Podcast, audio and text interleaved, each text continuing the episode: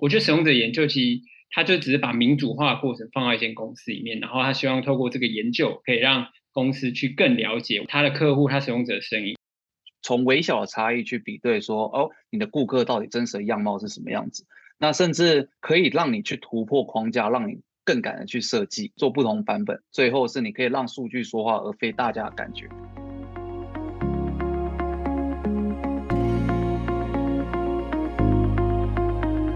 欢迎收听 No Show Cart，没有快捷键。这是一个由 AAPD as a Product Designer 所制作的 Podcast 节目。我们相信，职涯和人生没有快捷键，只有不断的尝试与探索，才能真正找到自己的天赋与热情。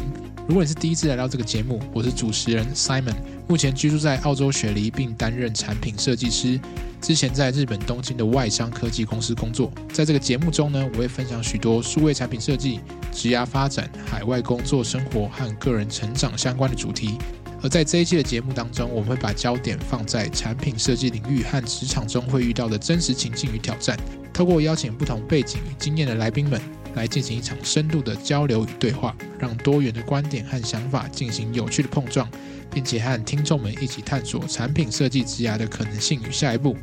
如果你正在学习产品设计，关注自我成长，还有职涯发展，欢迎追踪我们的 Podcast 节目，这样就不会错过许多精彩的内容喽。那我们就马上开始吧。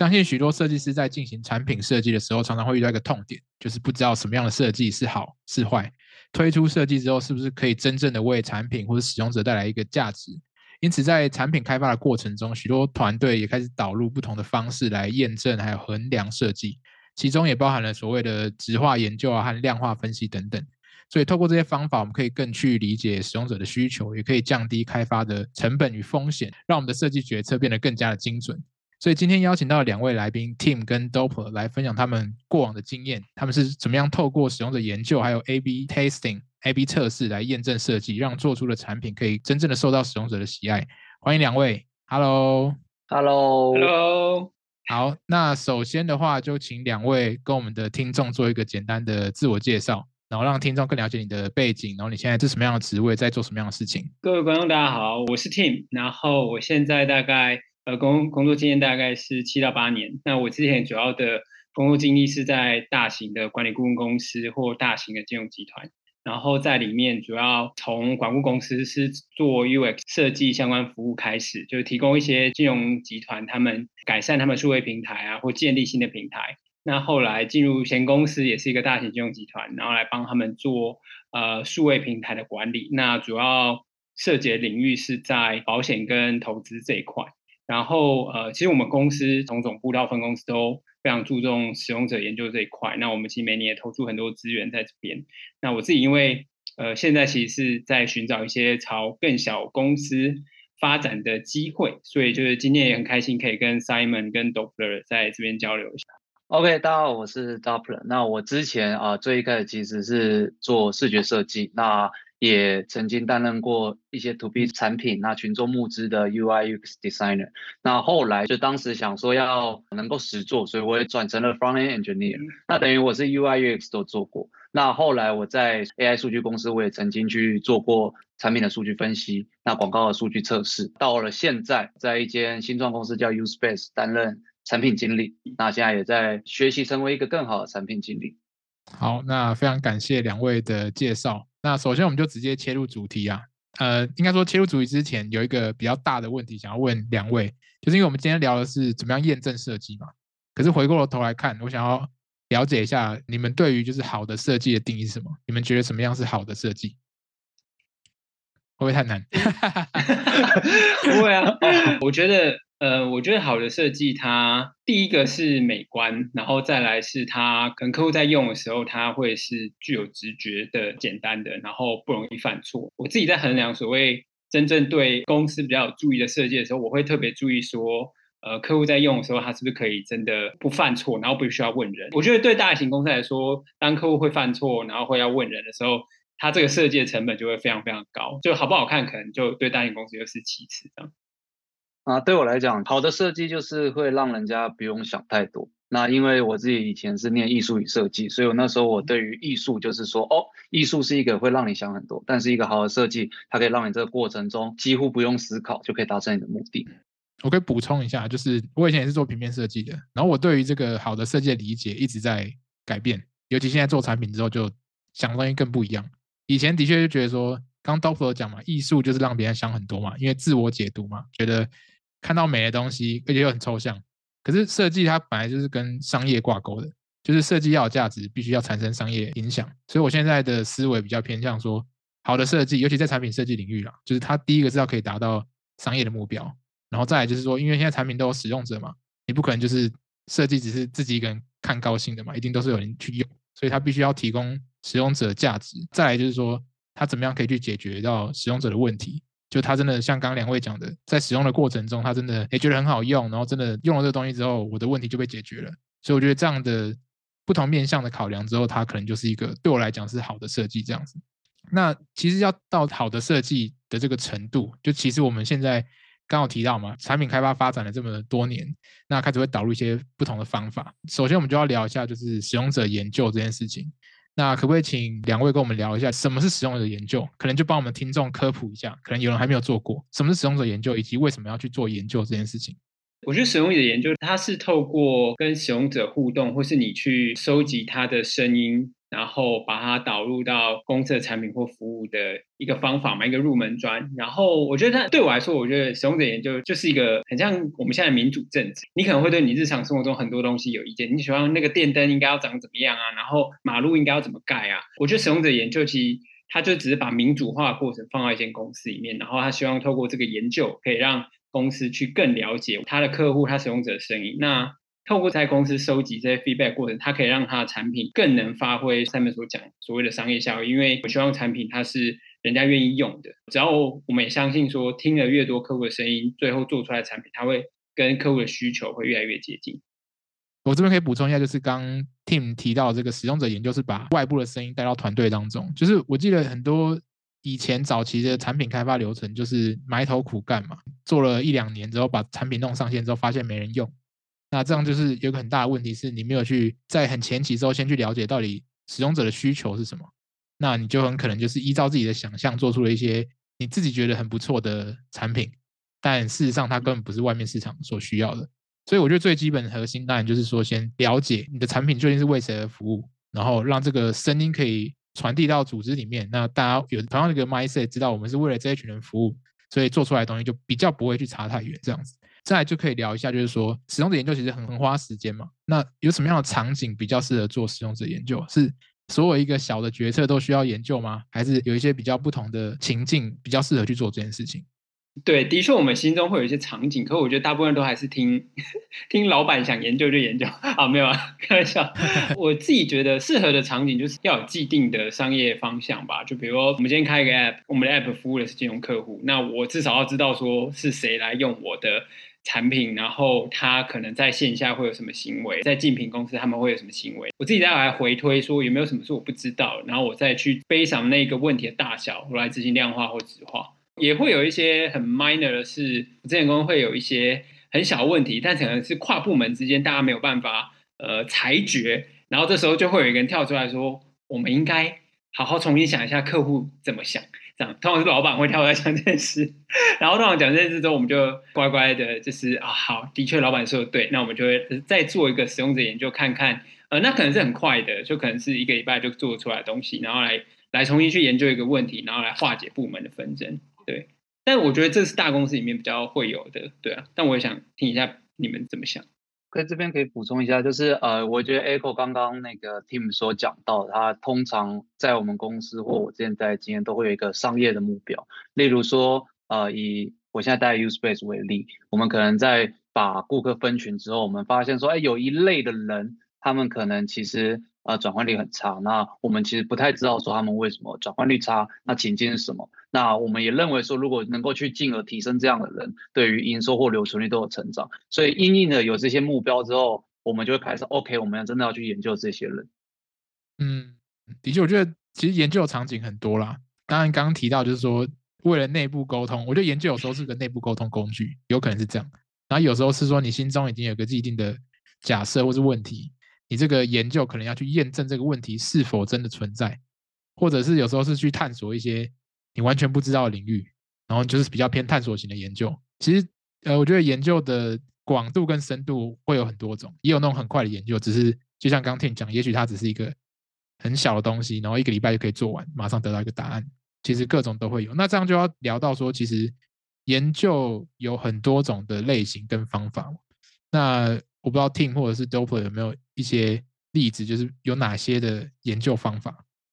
对，研究类型其实蛮多。其实你可以想象从人数多到少啊，通常就是人数越多了，它就越接近量化；人数越少，就越接近质化。然后，通常我们在呃，所谓量化就可能平常，比如你选举前你会接收到那些电话调查，那是一种量化。然后或者说你在网络上填答的问卷，比如在 Line 上面，在雅虎上面，他们都有一些很快调查，那都算是一种量化。然后呃，如果再更小的话，有可能会有一些呃组织的小型工作坊 （focus group） 家人访谈，然后或是呃 one on one 的 interview，就是单人的访谈。基于说你今天其实你要探索的问题，它的大小。就会挑说你应该用哪一个比较好。比如一个很简单的，之前我们公司讨论过一个，我觉得很好笑问，就是说，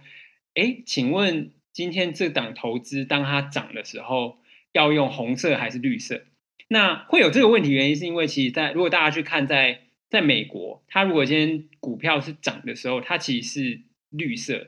然后跌的时候是红色，可是，在台湾是相反。那我们公司那时候是一个呃跨国公司，所以就是内部其实就会有这个这个声音，就说我们身为一个国际公司，我们要不要遵守国际的规则？这样，那所以那时候我们可能就会做一个很快的调查，就是撒一个问卷出去，五六百个人回答，让大家觉得说他喜想要看到涨的时候是红色还是绿色，就这一类问题，这种是非常 minor。那那有时候就有可能像刚刚上面有说，可能会有一些比较广的，有时候题目真的超大，就比如题目是说。你觉得未来老板可能问你说未来五年，你觉得我们要经营哪一个客群？哇，这个这个问题就一丢下来之后，就呃，可能你要做的就不只是个量化，因为从量化答案，通常消费者就回答就会是非黑即白，就是或否，或顶多是你可以给他五个选项里面选一个。那但像我们这种未来要进行什么客群，其他牵涉到很多行为面啊、痛点面啊，然后还有不同类型的客群，他在那个人生阶段会遇到什么样的故事？那这些东西，它其实蛮适合用呃一对一访谈，或是用焦点访谈方式。大家在那个电影上有看过，就是会有五六个人坐在一个房间里面，然后就就会有一个那种玻璃幕，有没有？玻璃幕后面有坐人，然后后面的那些男女主角就会评论着这些前面这些被访谈的人，然后他们在讲什么这样。然后事实现实生活中真的有这种地方，所以我们可能会做几场的这种焦点访谈，然后通过访谈过程中，这些人他会。他可能会就讲一些他的生活大小事吧。他按照说我们的目标来，我们来设定问题那比如我们说你的投资行为是什么？那主持人就会引导大家来做投资行为的讨论。那所以今天如果是一个一群三十岁的人，那他们可能就会说：哦，我最近都在听股癌，然后或说我最近跟着小朋友学投资做，然后当我赔钱之类的之类的 sort of black。然后那如果今天到四十岁的一群人，他可能又讲又是不同面貌，所以。我们就透过这种不同跟不同群体的访谈，你都会把这些东西记录下来，然后最后就会呃整理出一个报告，跟我们想要的结果。这样，这这大概不同类型的调查的差异。OK，所以刚聊到说这个使用者研究有不同的类型跟方法，那可不可以简单讲一下，就是说到底要做一个研究，它到底会经历哪些流程跟步骤？因为其实我就我所知啊，我自己了解就是研究是一个蛮复杂繁琐的过程。然后也蛮蛮长的。如果今天要做一个比较中大型研究的话，那不知道 Tim 这边有没有什么样的经验可以分享？嗯，我觉得做研究的话，如果简单说，就大家上网找可能都有。可是如果我自己的 idea，我自己其实喜欢是你要先定义你的研究目标跟问题，这一 part 有可能是你说研究的内容里面最重要的。因为有时候其实你的研究好不好？并不是你执行好不好问题，有时候是你问题挑的好不好问题。你已经理解了这一件事情，理解很多。比如我已经理解我使用者理解很多，我知道他的痛点是什么，然后我也知道我的竞品他现在提供了什么样的服务，然后满足了哪几部分使用者的需求。我先排出了我需要验证的问题的时候，你的这个研究就会比较好做，你也比较好定你的研究目标。首先是定好目标，然后再来就是你会去挑你适合的 TA 有谁，再来再进行定访纲，你可能会定义说你的呃访谈内容或是你的量化问卷你要执行的问题是什么。那那其实这个过程它会是，我觉得它会是蛮冗长的，因为其实我觉得研究它有趣的就是说。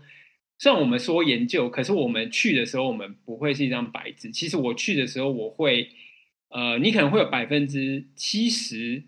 已经觉得客户可能会回答什么，可是你不确定，所以我们会说，那个有点像是做一个假设。那我的研究只是去验证我的假设对不对？之前在顾问公司的时候，其实就很有趣。我们比如我们今天设计一个访纲，大概我今天可能要访三十题。那其实算算客户在跟我聊的时候，他会听我。我刚刚聊完三十题的内容，然后跟我讲三十题的答案。可是我我三十题前面，我可能是五大目标，然后可能有十几个我想要验证的题目，然后背上这些慢慢衍生出来的东西，我我才会生出这三十几个问题。跟客户访的时候，我自己会去试图去了解他他在回答我这个问题的时候，呃的的状态有哪些是真的，哪些是假的，天时地利的不同，他会给你不同的答案，所以你要 make sure 说。你在问问题的时候，他回答的东西是是你要的，然后他也没有言行不一的状况发生。收回来之后就是整理分析，然后最后去 present。大概整个研究的流程大概这样。然后就如果你 present 完，大家觉得还有漏，就可能是衍生出下一轮的研究题目。对，嗯，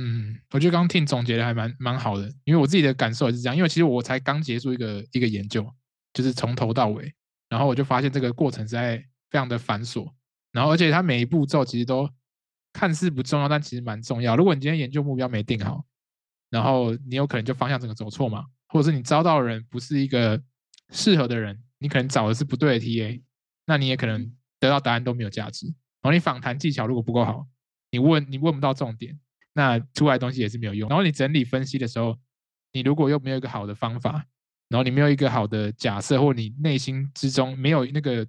大概七八成的这个答案的时候，你有可能会没有办法去整理的一个很有脉络的结果，所以我觉得它就是环环相扣，都要有做到一个程度之后，你做出来这个成果才是真的一个算是有价值，或是能够带到团队当中。不然大家可能会觉得你这东西跟我没有什么关系，然后没有采用的研究等于是没有帮助团队的研究。所以我觉得这个其实是蛮重要的。我我这边我可以再补充一下，就我之前其实有看过一些。案子就是他可能在前面初期，因为因为想要知道的太多了，这样说对吗？想要知道太多，或者说就是有一个很初步的 idea，的时候他想要去了解，比如客户的居住行为。对，那那的确你去了解客户居住行为，你可以去了解。可是当如果你是一张白纸过去，然后你一开始设定目标就是我只要了解居住行为，其实最后你不管怎么设计，你的访谈的问题啊，跟你甚至你挑选的对象，你都没办法就面到你真正对你有用。像我们刚刚讲有商业价值的结果，呃，我觉得那个目标真的非常重要。然后背上那个目标的的假设，那从目标到假设过程中，你已经发现你其实没办法想出一个对你公司是有商业帮助的假设的时候，我会建议可要重新去 review 一下那目标，不然就最后只会越做越难看而已。到最后就会可能明天要报告，然后现在还不知道怎么办，老板就会陪你改到半夜之类的。对，嗯，了解。那在做研究的过程中，其实有一个还我自己是觉得蛮困难的地方，就是说，其实你会从研究的过程收到很多这种所谓使用者的回馈嘛，然后这个这种东西我们可能叫它是 raw data，就是一个还没有被整理过的的资料这样。那这个东西你必须要把它转换成一个 insight 或是所谓的 solution。那这个转换的过程，其实我觉得研究有趣的地方就是，其实每个人看到一样资讯，他们解读的方式会不太一样。那其实如果你今天是一个专业的研究员，你可能会因为你对商业有很很深的了解，对产品很深的了解，那你会有一些自己的转化方式。那我不知道你们有没有自己有一些从这个 insight 转到 solution 的一些做法，或者是你们平常会怎么样去做这件事情？我的话，我在定义那些假设的时候，当我目标定义假设的时候，我就会把我自己猜想可能会有 insight 的东西，我会塞到那些假设里面，所以变我的研究其实最后。它有可能百分之八十是在验证我那个假设对不对，然后百分之二十是会 surprise 我的东西。我之前是有做过那种真的是赤裸的进去，然后收完答案，最后再找 insight。可是我觉得那个风险有点太高，而且太痛苦了。就是你你到太后面才去搜罗说哪些东西是对你公司有用的东西，可能那时候你真的很有可能会死在最后，因为你没有机会去重新去改嘛。我我自己的经验是这样。那你有没有遇过一些挑战，在做这个研究的过程当中？就譬如说，可能公司觉得做这研究没有什么价值啊，或者是你遇到很难访的这个受访者，其实常常都会有这种问题。有啊，其实我觉得在研究一开始最容易问到问题，就是你做直话的时候，老板就说你这个访问的人数够吗？这样，然后那个访问的人数永远是他们心中的一个坎，因为就是我觉得大部分的。主管们都喜欢看到量化的东西，因为他会对你的直化的东西，他觉得会很大 bias，就是所以变一开始其实要教育老板说这些直化东西它的价值在哪，他不是让你去决定一个大方向，他是让你告诉你真正使用的行为是什么。最大圈这个东西应该对我来算最大圈，那再来就是那个 inside 吧，就之前我今天就是在报告前一天还在翻 inside 的时候。就很崩溃。我觉得 “inside” 这个字很有趣。你其实去路边随便捡五颗石头，你跟他说这个是你发现的 “inside”，你也没有讲错，因为就是你可能真的从这研究里面发现这些东西，你觉得很有趣。可是呃，可能公司其他同事他不会觉得那是对他有趣有 “inside” 的。所以什么东西 “inside” 是有 value 的？我我觉得他是做到最后，甚至你在研究之前，你就应该要已经先预设你要从这个研究中找出什么样 “inside”，然后。在期待说客户可不可以 surprise 你二十趴？嗯，我觉得听讲到一个很有趣的观点呢，就是这个 insight 对你来讲可能很重要，或者它是有趣的 insight，但它不见得有商业价值，或是老板不觉得它是有用。这个东西很有趣，可能它真的是一个有趣的东西啊，但是你必须要真的透过各种方法把它带到团队，而且它真的变成真的，变成一个 solution。因为我常常听到就是说做研究，其实研究结束才是真的开始，因为。研究完之后，那些东西怎么变成你商业价值？那还有很大一段就是转换的空间，对啊，所以我觉得这的确是蛮有趣的。然后，的确，纸化研究它人样本数很少，其实大家都会有个 question，就是那这个这么少，真的可靠吗？可信吗？对，所以我觉得它其实就是要搭配我们现在就要来聊的第一个话题，就是所谓的量化的研究，呃，量化的分析啊，或者量化的测试。对，那因为这样的话，其实就可以有一个相辅相成的。成果。那我们接下来就要聊一下，就是说量化分析里面最常见的一种方法，就是 A/B testing，A/B 测试。那我想说，可不可以请教一下两位有没有做过 A/B testing 的经验，然后可以跟大家科普一下它的运作原理是什么？OK，我之前在公司都蛮常做 A/B testing。那其实 A/B testing 它就是把原来的设计，那你在同一这个时间点还产出不同的版本，你去做实验。那进而去比较说这两个有没有什么差异，那我们就可以称它为 A/B testing。那我们通常会把原来的那个版本叫做对照组，因为它是拿来对照比对用。那你拿去实验会称为实验组。那其实，在设计领域，其实就是会我们在功能上线前，可能会有像是线下拿你的设计原型去做 A/B testing。那也有产品上线后，我们可以直接针对功能，然后我们去观察一些指标，去对线上的客户直接做 A/B testing 这样。嗯。那我也要接着问一样的问题，就是那什么时候要做 A/B testing？什么情境下比较适合做这件事情？OK，呃，我觉得 A/B testing 它其实是一个很有帮助的方法。那我觉得也不用为了做而做，这个方法它其实有很多优点。它例如说，你今天要改动一个功能的时候，其实你是可以降低风险去改动，然后再去观察指标。而且你做 A/B testing，你可以从微小的差异去比对，说哦，你的顾客到底真实的样貌是什么样子。那甚至可以让你去突破框架，让你更敢的去设计，做不同版本。最后是你可以让数据说话，而非大家的感觉。那比如说在大公司可能会比较有资源，就是你会做的很细，你会真的去比较，比如说一个按钮之间的差别。那我觉得如果今天是比较没有资源的小公司，其实最简单我就考虑一件事，就是今天做这功能，它会不会对现在页面造成很大的风险？例如说，哦，你直接改过了，然后反而呃成效不增反减，那或者是说，虽然注册率提升了，但是可能营收下降了，就是你会害怕的话，其实我觉得都可以用 A/B testing，你去切一个，比如十 percent 的流量，你去尝试你的设计，然后最后你去做比对，比对看看有没有显著性的成长，然后把它留下来。的确，我我之前的公司也是蛮常做 A/B testing，而且就是公司本身就是所谓很数据驱动 （data driven） 的公司，就什么事情都要 A/B testing。其实有时候对于设计师来讲是蛮痛苦的，就你每一个东西都要出好多个版本。当然，我觉得这可以理解，是因为公司很大的情况下，产品很成熟，任何一个改动对使用者的影响都是很大的，尤其是流量很大的情况下。所以 A/B testing 它就是就像刚刚 Doppler 讲的。降低风险嘛，就是在你投入过多的工程资源，因为其实工程资源是很贵。如果你今天全部都砸下去做一个不一定会成功的事情，那就很风险超高。那如果你今天把风险分散，你做了好几个版本，那确定最可行的那个版本再去全力投入资源的话，那你成功的几率就会比较高。所以我觉得这可能就是 A/B testing 的一个比较核心的宗旨啊。当然，它还会有很多不同的场景下会去有不同的规划。接下来就想要问说，Doppler。之前你在规划一个 A/B 测试的时候，就像做研究嘛，它有好几个流程跟步骤。那 A/B 测试有没有什么样的步骤？比如说要设定什么样的环境啊、指标啊，甚至你的设计要怎么样去产出，才可以比较符合做测试的这个流程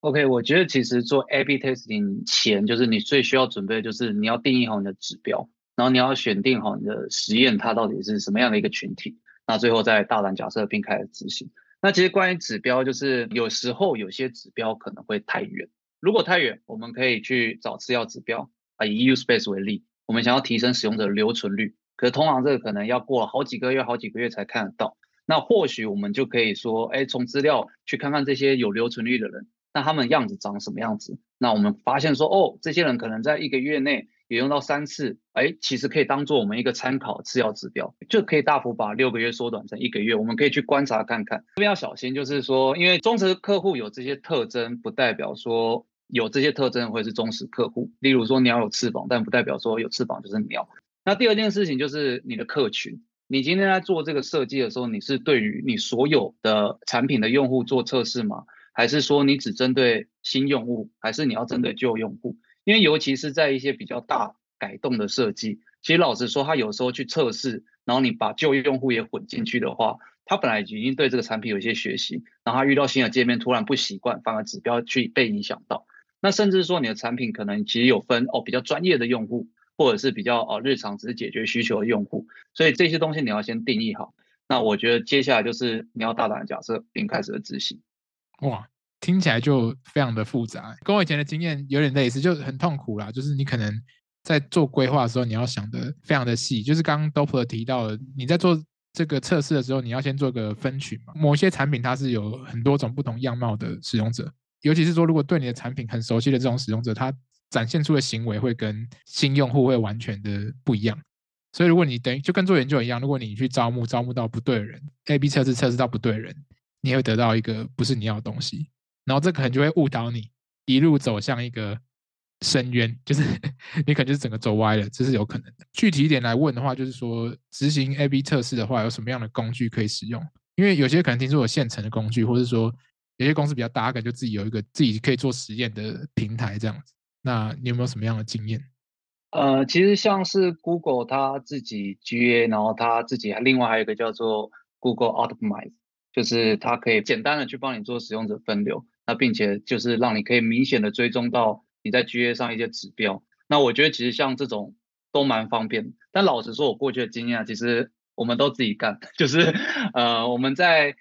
资料里面发现指标，那我们就直接在工程上可能就是自自己去做分流，自己去做控制。那最后再从呃资料里面去看。像我自己本身的经验，其实都是自己去实做比较多，因为我做的实验大部分都是比较真正一个大方向性。那呃，我们那时候自己在小公司没有什么特别资源，而且我自己本身又是工程师背景，所以我那时候就是单纯从啊我们现有的资料去看使用者行为，然后并且在前端就直接跟工程师沟通也好，或者自己做也好，就是做简单的分流，就可以完成一个非常简单的 A/B testing。所以我觉得其实不管用什么样的工具，重点就是你只要能够做到能够分流，然后能够去选定好实验群体。然后，并且让这些人看到不一样的设计，其实就蛮够。我想问说，就是你有时候你得自己去帮忙工程师，或工程师来帮你。然后，但如果在小公司的时候，会有这么多足够的工程师资源，在你每次要做 A/B testing 的时候，他都来帮忙吗？其实我觉得在小公司，大部分的状况就是直接执行。就是然后说哦，你这个看起来好像很不错，那直接做，我们不用再花时间做两版本，这其实是蛮常有的。所以其实我觉得会回归到刚刚所说的，就是小公司我们通常是做这个改动可能有成本，所以才比较好去说服去拿到资源说，哎，工程师帮我改一下，因为我可能这样怕一改网站突然坏掉或者成效不好这样，我觉得小公司会比较常见这种状况。嗯，我觉得看状况啊，就是当然小公司我也是有这种感受，以前在新创就是做决策速度比较快，你不可能每个东西都 A/B testing，因为 A/B testing 有个也是一个很大的问题是时间会拉很长。比如说你如果你公司流量不够高的话，那因为你要得到一个足够的样本数嘛，差异要达到那个 significant 显著的差异，你才可以去说这个实验是有一个结论这样子，不然它都是没有被下结论的。对，所以这样的话，一般一个 test 看你的 test 在哪边啊？如果你今天是 test 在产品最外层，就流量最高的地方，那可能很快就会有一些 data 进来。但如果你测试的是一个 flow 里面的最深层的一个 flow 的一个页面的话，那那个就要等很久，等到天荒地老，你可能就是要趴数要开比较高，才可以比较快。所以我觉得它有也会有一些缺点存在。所以当你今天产品就是要跑得很快，要赶快做决策的时候，那 A/B testing 不一定是在这时候是最好的方法，反而是这种。团队的信仰值啊，或者说团队对于这个市场的理解，他们觉得有一个直觉。因为很多时候做产品，厉害的产品经理，譬如说 随便举例啊，可能 Elon Musk 或者是什么 Steve Jobs 这种，他们都是超级疯狂，然后很有自己的想法的，算是产品经理吧，跟老板，他们就会决定说，我就是要做这个，因为他觉得这个东西会成功。对，有时候也是这种做法。所以当然，如果你今天公司很大，比较保守，需要很多测试的话，那 A/B testing 是最好的方法。自己也有遇过一个蛮妙的状况，就是说有时候会遇到这种难以解释的数据，就是你明明很有自信说，哎，你测完你应该这个数据会大涨，会会往上冲，没想到又掉了。然后或者是说你可能这个东西升了，你想要看到的数据升了，可是你不想要看到数据就就掉了，就很奇怪，然后你就没办法解释。那这时候你该怎么办？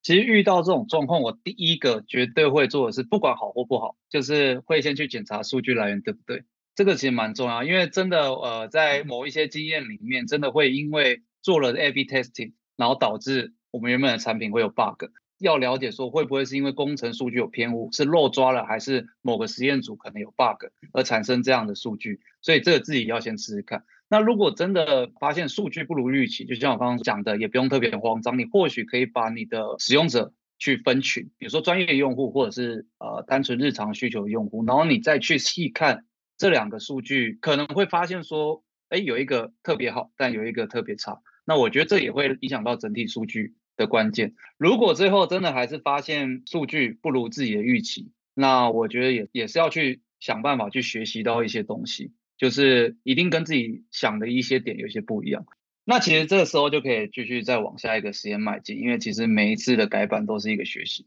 的确，的确，因为其实，在做这个不管做研究啊、做实验的过程，就是持续的在了解你的使用者，了解你的产品，然后你会慢慢有一个方向。可能就是犯错的次数会越来越少，不过当然有时候就会有一些很奇怪的事情会发生。就譬如说以前我做研究的时候，做完研究成果非常的 positive，就是很好，结果就拿这个方向去做 A/B testing，就就是糟的一塌糊涂，也有这种状况。然后你就觉得一直在拍脑袋，想说到底为什么会这样？然后你就可能要重新规划你的测试，想办法让这个指标有所提升。但有时候去做测试的时候，它有时候不见得是说。你一定要找到那个最最佳的解答。有有时候它是这样，就是你可能有一个更大的目标想要达成，然后你可能是先做一些实验，然后这种实验我们叫什么？就是你可以去 unblock 你之后的一些事情。就即便这个指标是下降的，可是你当你推出这个东西之后，你后面有更多更大的功能，它可以基于这个你想做的事情，然后再往上加。就有时候是可以接受数据掉一点点，只要不要是那种天崩地裂的掉到底，就是可能掉一点点，然后你之后。可以再加新的功能，把它这些数据提升，也是可以接受的。我想要问一下，说大家如果因为像自己其实做那些实验或者研究的时候，你这时候就遇到这些成效不好的时候，那在这时候大家会怎么跟自己的主管或是老板沟通？或者说你的立场会变吗？你在当下你会怎么去决定我要不要 fail，我要不要转弯，或是我要继续再读一波，我要再改一下再读？我不知道大家你们有没有这种经验？有有有，承认失败是蛮困难的一件事情，但有时候的确是会就说啊，我们真的 fail，我们这次真的找不到更好的方法，然后你就等于是怎样整个换方向嘛，应该可以这样讲。可是在这次之前，可能会有好多次的沟通啦。然后就像刚刚 Doppler 讲的，你可能真的要再仔细去检查，到底哪个环节出问题，就是很细的去看，说每一步你都自信满满，真的是我都做对了，但是还是出错，那那就是可以承认错误，就是失败。可是如果你今天有还有一些让你可以怀疑的地方，你假设列错了，你这些找的人没有找对，你的这个分重没有分好，那就可以再去做进一步的尝试跟拆解，因为你每再做一次实验，你又会有一些新的 想法。但这个就是很耗时间啊，可是你就是会一直有一些新的发现，这样，然后再慢慢往前进。可是就是比较现实，是公司里面会有资源的限制嘛？它可能就是规定你两个月内、一个月内就要完成，那这个是比较难的部分，你可能就真的那个时间是不够的。我自己如果真的遇到这种状况啊，那真的也是要承认错误。那我觉得其实这时候可以再回归到仔细的单一调查，比如说你针对某个群体，那指标还是不如预想。那像之前我确实有这样的经验，那我可能到时候做法还是回归到现场，我去看到这群人，那他们到底是不是跟我想的一样会这样子操作等等情境。所以我觉得再回归到直性的调查是可以帮助。再更理清这整个状况，知道自己到底 fail 的点可能在哪里。好，那最后其实我相信我们的听众很多人就是他们都还没有做过这个使用者的研究，或者是没有做过 A/B testing。那我想要请两位就是给我们的听众一些建议，就是如果他们还没有做过的话，他们在做这些呃研究啊，或者是测试的时候，他们应该具备什么样的心态，或者说他们可以怎么样去起手？我自己的经验就，因为其实我也从没做过，然后就开始做，然后可能一开始你当然会先了解一下说别人是怎么做，你可能上网其实有很多素材，我觉得从那边大概知道怎么做之后，就可以放胆的去找真的使用者去，你就当我跟他聊天，然后开始来做做这些测试，因为其实不论是国内外的这些指导书都跟你说，其实有一些金融公司他做的。访谈的方式就是在咖啡厅随便找一个人，然后就开始聊了。那我我觉得你会想要去把自己的研究技巧精进的唯一方案，就是你不断的去访谈、了解，然后最后输出结果，然后去 present。从这个过程中，你就就会学到蛮多东西。那我觉得热爱使用者的人就不怕做不好使用者研究吧。OK，我觉得其实就像刚刚说，A/B testing 它是一个很好的方法，不用为了做而做。那其实说真的，做了这件事，它可以带来什么好处？第一个，你如果今天发发了一个改动、一个设计，你认为它可能会带来风险，你可以做。那你觉得你在呃群体的顾客、量化顾客上不够认识它，你可以透过你的界面直接去对大量顾客做测试，你也可以做。那甚至是有时候你觉得你在做一个单一设计的时候，你觉得碍手碍脚，好像什么都要顾好的时候，那不妨你也可以让你的设计变成不同版本去测试。那最后就是其实非常重要的，你做完这些东西，你是有数据可以说话的，然后甚至你也会对自己有带来成就感，你的履历也会写得不错。你要跟公司要资源的时候，你也可以要得很好。对，所以我觉得是以这种角度是可以去做的。嗯，我觉得 Dover 讲到个重点的，就是我们今天整个在讨论的主题，其实就是设计它。不太能只是自圆其说了，就是他还是要需要有一些外部的声音去验证。那不管什么方式都好，你今天公司如果很小没资源，其实再怎么简单，也有所谓这种内部员工自己的测试啊。只要不要找产品开发团队，你可能就自己找别的团队的人，然后就问一下，就至少你有去做这件事情，让至少呃不是你专业的人，然后对你的。设计有一些想法，有一些回馈，那其实你就可以比较有力的去说，OK，我们应该可以走什么样的方向，对吧？从小的开始做到大的，我觉得这是一个还蛮好的练习。这样，那我们今天真的聊了蛮多，就是感谢那个 Doppler 跟 Tim 一起来讨论这个主题。我们从就是，哎，到底什么样是呃使用者研究，然后使用者研究的流程是什么？然后怎么样去把这个使用者研究的这些数据，然后转换成一些 insight？怎么样让使用者研究对组织产生影响力？还有就是聊了一些 A/B testing 的所有的情境啊，然后过程以及心态该怎么样去面对，然后指标怎么观察？我觉得这些都是还蛮重要。那设计师其实是一个比较感性的角色啦，但是同时我们也具备这种可以去验证我们的设计，让这些数据帮我们的设计说话，然后可以做出更好的决策。好，那最后就想要问一下 Doppler 跟 Team，你们有没有什么东西要跟我们的听众宣传？就是你们正在做的事情啊，或是 Side Project 也好，都可以。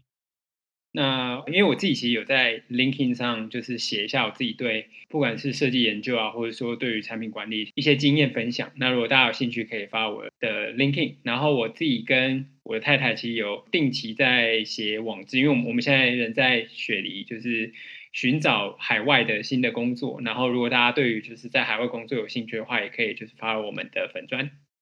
OK，那我现在在 Uspace 担任产品经理。那其实今年我们也推出了特斯拉租赁。那其实如果你想要体验电动车或特斯拉的话，你可以来 Uspace 搜寻特斯拉出租。好，太赞了！我会把这些 Team 跟 Doppler 分享的资讯放在我们的资讯栏，所以大家如果有兴趣的话，就可以去看一下。那最后我们在结束之前，其实还是有一个最后的问题想要问两位，就是我们这个节目叫做 No Shortcut，没有快捷键嘛？就是我们觉得人生职涯可能都没有快捷键达到终点，你可能就是要自己慢慢去体会、去感受。可是如果今天有快捷键，可以让你按一下，直接达到你的一个目标，或者到一个目的地，那那个快捷键对你来讲会是什么？其实对我来讲，我最想要有的快捷键就是一键知道我自己到底要什么，我的情绪是什么。那为什么会有这种想法？是因为我觉得，不论是自己在工作或在自己个人成长，最重要的就是情绪在影响自己的本身行为。所以，如果今天能够让我一键知道我现在当前的状态，我可能不会被情绪所控制，我可能可以做出更好的决定。哇！你的你的好深入哦，我我就觉得我讲的好肤浅。我的快捷键其实很简单，我想要找一个快捷键，可以让我四十岁就可以退休，让我可以就是做我自己想做的事。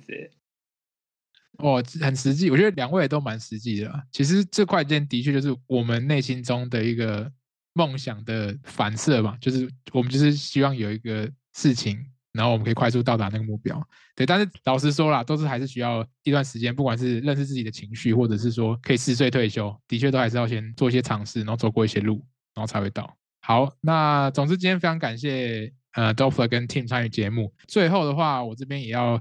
跟大家工商一下，就是如果你喜欢我们这个节目的话，就是欢迎追踪，然后你可以到 Apple Podcast 留下你的评价，或者 Spotify 可以。那你对于学习产品设计有兴趣的话，其实我跟我的团队 AAPD 也做了一个产品设计实战的课程，那目前有超过五千个同学参与，而且很多人上完课之后也成功转职成产品设计师，所以我会在这个资讯栏下方留下课程资讯，所以你有兴趣的话就可以去点这个链接参考看看。那如果你对节目有什么样的想法建议，或者说你以后想要看我们聊什么样的主题，也可以来投稿。那这样之后我们也许就会把它放到第三节内容。OK，那这一集我们就先聊到这边，我们下集再见喽，拜拜，拜拜，拜拜。